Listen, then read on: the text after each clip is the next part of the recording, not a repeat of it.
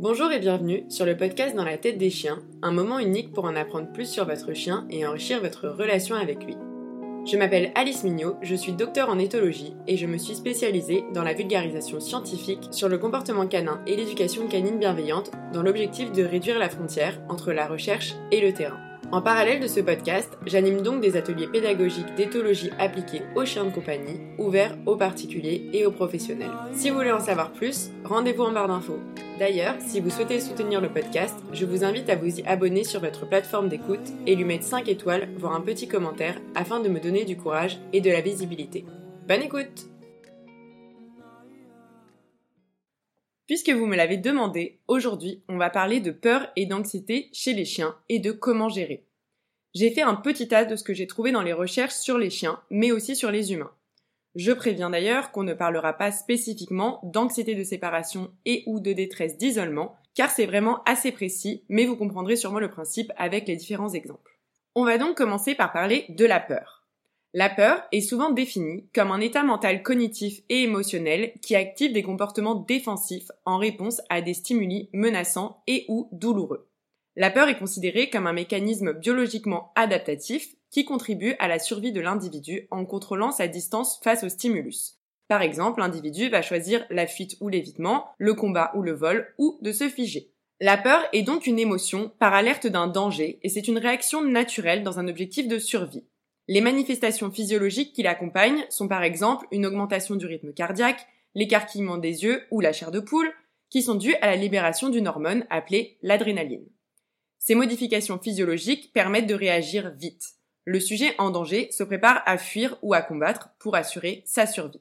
La peur peut alors devenir pathologique quand elle compromet la santé et ou le bien-être physique et émotionnel de l'animal, qu'il soit humain ou non humain. D'ailleurs, on parle de peur, mais on parle aussi d'état de peur, qui lui est un trait de caractère de l'individu et qui peut être défini comme la manifestation comportementale de l'émotion de peur. Par exemple, un animal plus craintif a tendance à réagir plus fortement et plus intensément aux stimuli provoquant de la peur en général. Chez les chiens, la plupart des études différencient les peurs sociales et non sociales. Au sein des peurs sociales, on a un chien qui peut avoir peur des humains ou des autres chiens ou même d'autres animaux, et dans les peurs non sociales, on va avoir la peur principalement de certains sons, comme l'orage ou les feux d'artifice, et de certains objets, comme les grosses bâches en plastique, les camions de poubelle et même certaines poubelles pour certains chiens. On dit souvent que lorsqu'un animal a peur, il peut se montrer agressif, il peut éviter la situation, il peut avoir l'air complètement anxieux, rester immobile ou faire de petits mouvements répétitifs de type agitation. La réponse à la peur dépendra de la personnalité de l'animal. Vous avez un animal qui peut être un peu audacieux et confiant versus un animal qui va être plutôt timide et va s'inhiber. Ça va aussi dépendre du type de stimulus présenté, de ses expériences antérieures avec le stimulus, du fait qu'il se trouve chez lui où il sera plus susceptible d'avoir envie de défendre même si les chiens n'ont pas de territoire, qu'il soit en présence de sa progéniture ou de membres de sa famille où il pourra être encore plus motivé à protéger, ou même le fait qu'il soit acculé ou retenu et incapable de s'échapper où là, il pourra faire preuve du coup d'une agression de façon défensive. Au niveau des comportements liés à la peur, on dit souvent que les chiens craintifs vont avoir tendance à réduire la taille de leur corps en se mettant en position basse, en aplatissant leurs oreilles et en tenant leur queue entre leurs jambes. On a aussi les tremblements, les bâillements, la sursalivation, le fait de se figer, le halètement, le fait de lever la patte avant et certaines vocalises qui peuvent être des exemples de comportements associés à la peur chez les chiens. Maintenant parlons d'anxiété. L'anxiété est définie comme une peur sans objet, une anticipation du danger réel ou imaginaire. On peut avoir face à ça du coup des comportements défensifs, donc de l'immobilité, de l'évitement, du retrait, de la fuite ou de l'agression. Plus précisément, l'anxiété peut être définie comme un sentiment diffus et généralisé d'appréhension, de malaise et ou de nervosité face à un événement imminent, un résultat incertain ou une menace ou un danger anticipé. Les animaux semblent donc anticiper ou prédire des situations, des événements ou des résultats désagréables en fonction d'expériences antérieures apprises. L'anxiété peut alors être situationnelle en se manifestant uniquement dans des contextes spécifiques, type anticipation d'être seul à la maison ou lors d'un petit séjour chez le vétérinaire, ou l'anxiété peut être généralisée et indépendante de l'environnement ou du contexte. On a un animal qui va paraître anxieux même dans des environnements familiers et indépendamment de la présence de cons spécifiques. L'anxiété se manifeste par des signes physiologiques similaires à ceux de la peur, mais ils se produisent avec l'anticipation d'un événement induisant de la peur. L'anxiété peut se manifester chez les chiens par une vocalisation excessive, un comportement destructeur ou de fuite, se faire pipi ou caca dessus, des comportements compulsifs, stéréotypés ou répétitifs tels qu'un autotoilettage excessif, du allaitement ou le fait de baver excessivement. Dans une petite liste, on a donc la vocalisation, la recherche de contact avec une personne ou un individu donné, le allaitement, la sursalivation, les tremblements, la posture basse, les oreilles tirées vers l'arrière, les bâillements et le pourléchage de babine, donc des signaux d'apaisement, la vigilance augmentée avec un chien qui va avoir la surveillance constante de son environnement, qui va sursauter euh, parce qu'il va être totalement focalisé sur ce qui l'angoisse et qui va avoir des difficultés à se poser et se calmer. On a l'activité motrice constante, donc un chien qui va faire des va-et-vient non-stop. Le changement dans la routine d'alimentation ou des habitudes de sommeil. Donc typiquement un chien qui mange pas beaucoup, qui va se mettre à se gaver totalement, ou un chien qui est un gros glouton et qui va arrêter de manger. Et au niveau des habitudes de sommeil, pareil, on a un chien qui peut être un gros dormeur, qui du jour au lendemain va être en hypervigilance tout le temps et donc avoir du mal à dormir, ou inversement un chien qui va avoir besoin d'énormément de repos. On a du coup ce qu'on appelle de la malpropreté, donc le fait de euh, faire pipi ou caca dans des endroits dits inappropriés, donc inappropriés pour les humains bien évidemment, la destruction d'objets et on a aussi d'autres signes digestifs tels que les vomissements et les diarrhées. Mais alors, qu'est-ce qui peut être à l'origine du développement de la peur et de l'anxiété chez le chien? Il est rappelé dans toutes les études que les causes du stress, de la peur et de l'anxiété peuvent varier selon les individus, mais aussi selon l'âge de l'individu. Il est important de penser au fait aussi que lors de la première exposition à un nouveau stimulus, les animaux vont avoir tendance à sursauter et à s'orienter vers lui. En fait, c'est une réponse adaptative face à un changement dans l'environnement. Lors des expositions ultérieures, cette réponse peut donc augmenter ou diminuer. Là, on va parler d'habituation, qui est le processus par lequel une réponse diminue progressivement avec la présentation répétée du stimulus déclencheur. Donc typiquement, moi Bocuse, la première fois qu'il a vu une trottinette, il a sursauté, il était en mode oh mon dieu qu'est-ce que c'est?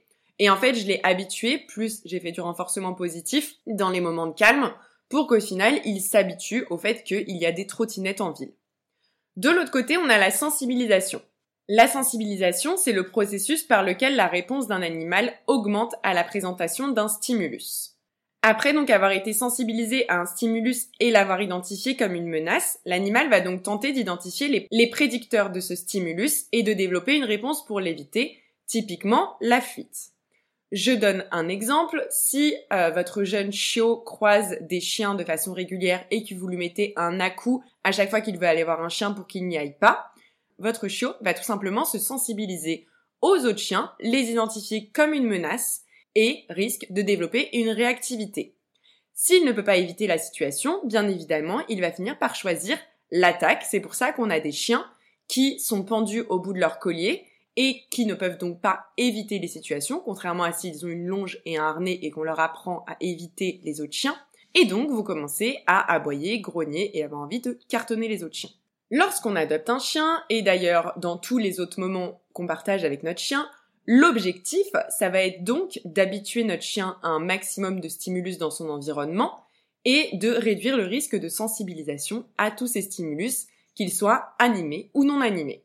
Dans le développement de comportements associés à l'anxiété ou la peur, on a par exemple la nature du stimulus et la manière dont il est présenté pour la première fois. Les stimuli de forte intensité, par exemple les orages ou feux d'artifice, ou les situations dans lesquelles les événements aversifs se succèdent sans laisser la possibilité de récupérer, type les clubs canins en coercitif, sont très susceptibles de provoquer une réponse chez la plupart des animaux.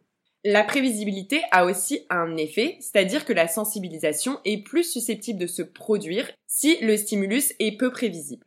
Et il faut évidemment prendre en compte qu'on a des différences individuelles. Et même si certains stimuli peuvent paraître complètement bénins pour certains chiens, ils provoqueront une réaction de peur chez d'autres individus. Une réaction qui peut être due à leurs caractéristiques héréditaires tout simplement, à des influences environnementales antérieures, donc typiquement si votre chien s'est fait cartonner quand il était chiot ou qu'il a eu une méthode d'éducation coercitive chez l'éleveur, mais aussi aux expériences acquises et aux interactions entre tous ces effets. C'est pour ça qu'on vous dit bien de faire extrêmement attention pendant la période sensible à avoir une bonne socialisation et familiarisation pour éviter de provoquer une sensibilisation chez votre chien. Certaines études ont d'ailleurs étudié la personnalité chez les chiens et ont montré qu'on avait certains types de personnalités qui pouvaient être plus sensibles à une sensibilisation que d'autres. On a aussi la question de la résilience pour résister à des circonstances stressantes. Pensez tout simplement à des anciens chiens de combat ou des chiens qui ont été enfermés dans une cave et battus toute leur vie, qui vont être adoptés par d'autres personnes et qui vont être les chiens les plus gentils du monde. Ce sera des chiens qui ont une très forte résilience. Par contre, on a d'autres chiens qui pourront être traumatisés par ne serait-ce que un ou deux cours en club canin. Là, c'est comme chez les humains. On a des individus qui vont être plus résilients que d'autres et qui vont pouvoir avoir plus de flexibilité pour se réadapter à leur environnement. Juste pour définir d'ailleurs la résilience, c'est la mesure dans laquelle un individu est capable de s'adapter face à l'adversité, à un traumatisme ou à un risque de menace. Et je parlerai d'ailleurs des stratégies d'adaptation, appelées en anglais les styles de coping, qui sont définis en termes de style d'approche, donc adaptation active ou proactive, ou d'évitement, adaptation passive ou réactive. Donc là, c'est typiquement le style préférentiel que l'individu va choisir, ou en tout cas qu'il va pouvoir mettre en place face à un stimulus qui le stresse. Donc on a ceux qui vont éviter plutôt les situations, on a ceux qui vont figer, et on a ceux qui vont attaquer. Je dirais que ça va dépendre du type de personnalité à la base de votre chien, mais ça va surtout dépendre de ce que vous lui permettez de faire. C'est-à-dire que moi, par exemple, Bocus qui a peur des trottinettes et qui avait peur des enfants, je vais lui proposer d'éviter les situations plutôt que de le pousser à rester dans la situation et risquer qu'il finisse par réagir par la morsure. Je voulais aussi vous parler de comment gérer quand on a un chien qui a peur ou qui a de l'anxiété. Car tout ça, ça vient évidemment compromettre son bien-être et ça peut amener à de la tétanie ou une impuissance apprise et de l'autre côté à la morsure parce que le chien n'arrivera plus du tout à gérer ses émotions. Le problème, c'est que si on laisse couler et qu'on passe notre temps à éviter les situations inconfortables, bah en fait on n'avance pas et au contraire, quand le chien va être replongé face au stimulus qui le stresse, ça va être très compliqué. Dans une étude, ils ont parlé de trois approches potentielles pour réduire le risque de développement de ces comportements liés à la peur et à l'anxiété chez des chiens de travail. Donc il y a déjà la sélection et l'élevage de chiens qui ont peu de peur et d'anxiété, donc ce qui n'est pas vraiment respecté dans tous les élevages, et où certains élevages vont privilégier le fait que le chien soit joli au fait que ce soit un chien bien dans ses pattes, hyper flexible à l'environnement, etc. Il y a aussi une question de contrôle de l'environnement pour minimiser le risque de sensibilisation et donc de développement de comportements de peur ou d'anxiété. Et il y a évidemment la méthode d'exposition qu'on choisit. C'est ce que je vous disais dans l'épisode sur les méthodes d'éducation, c'est que si vous choisissez de pousser votre chien et de lui faire faire des associations négatives, eh ben évidemment que votre chien aura plus de risques de développer de la peur et de l'anxiété.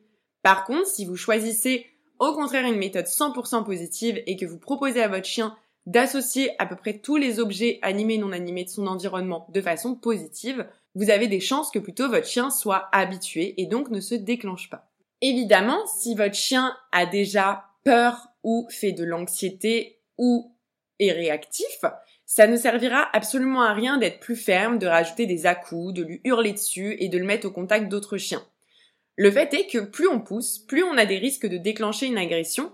Par contre, plus on y va doucement et on respecte la zone de confort du chien, plus on a de chances qu'il finisse par s'habituer et en tout cas arrêter de se déclencher au moins de stimulus stressants.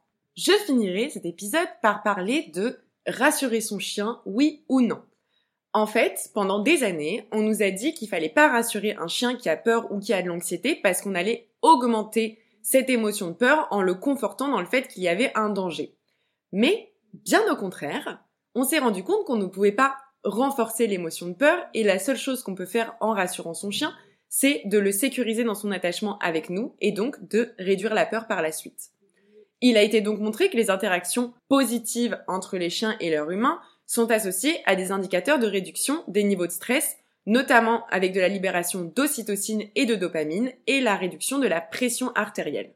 Il a également été montré que les interactions homme-chien permettaient de réduire les signes comportementaux et physiologiques de peur chez les chiens lors d'un événement aversif ou stressant.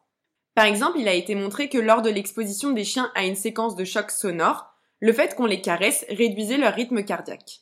On parle aussi de l'effet tampon potentiel chez les propriétaires de chiens dans les situations stressantes, qui suggère que les propriétaires de chiens constituent une base de sécurité pour leurs chiens. Et donc ça, c'est ce que je vous ai dit dans à peu près tous les épisodes. Plus vous avez un lien de confiance et sécure avec votre chien, plus il y a de chances que face à une situation aversive, au lieu de totalement paniquer et de plus du tout savoir gérer ses émotions, il se tourne vers vous. Évidemment, il y a une part d'héréditaire et je pense qu'il y a aussi une part de la race pour laquelle le chien a été sélectionné, avec une plus grande sensibilité chez les chiens de berger qu'on a sélectionnés pour être sensibles. En tout cas, tout ça c'est lié à ce dont je vous ai parlé sur la synchronisation comportementale et le référencement social, c'est-à-dire que votre chien va avoir des situations qui peuvent effectivement le stresser et votre attitude va grandement influer sur le fait qu'il se sensibilise ou qu'il s'habitue à la situation.